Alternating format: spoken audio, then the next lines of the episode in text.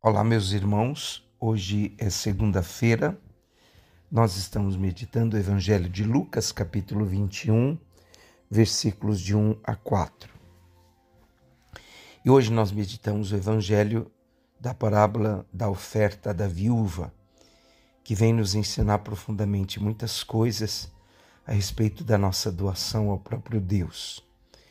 As viúvas, elas fazem parte da classe dos pobres e elas são especialmente queridas aos olhos de Deus e é Deus que as protege.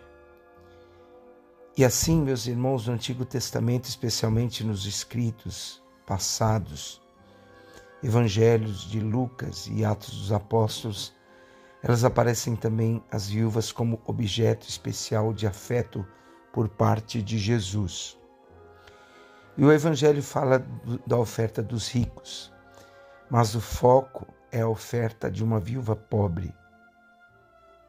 Aqui nós vemos uma, um contraponto entre ricos e pobres.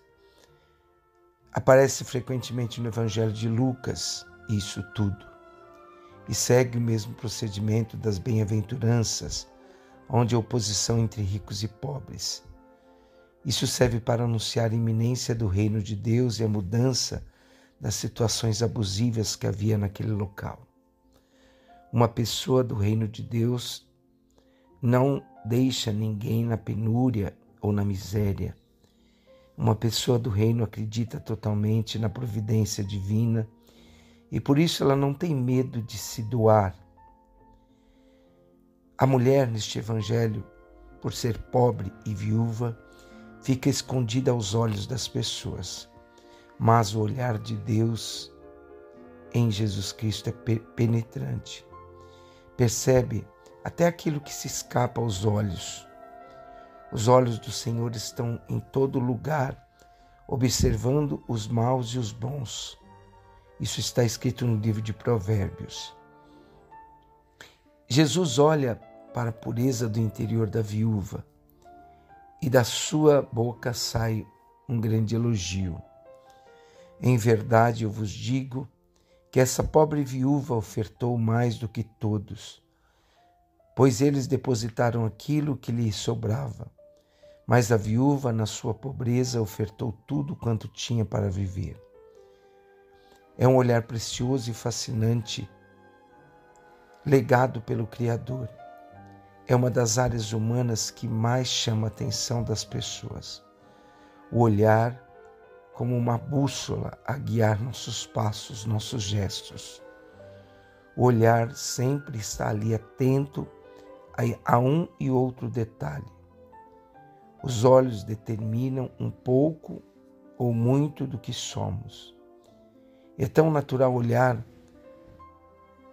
que nem damos conta desse misterioso gesto. Muitas pessoas, muitas vezes nós olhamos Poucas vezes, porém, nos encontramos. Quantos julgamentos podemos ser evitados se nós não julgássemos os outros a partir da nossa visão? A maioria dos julgamentos que fazemos é por ouvir dizer ou através de certas observações. Como cristãos, nós somos convidados a vestir a sublimidade do olhar de Jesus.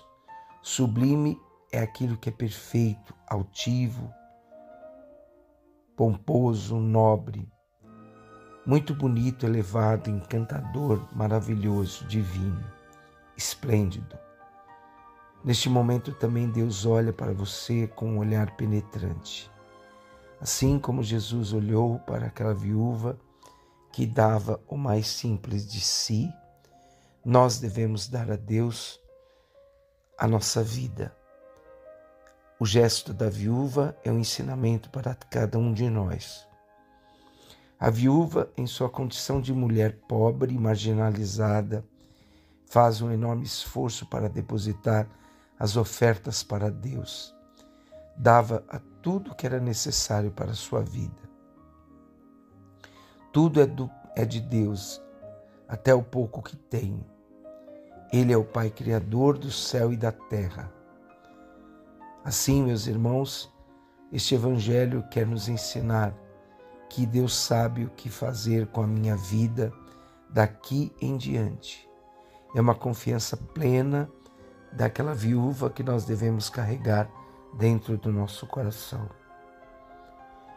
Jesus aproveita a situação da viúva para instruir os seus discípulos acerca do valor das oferendas.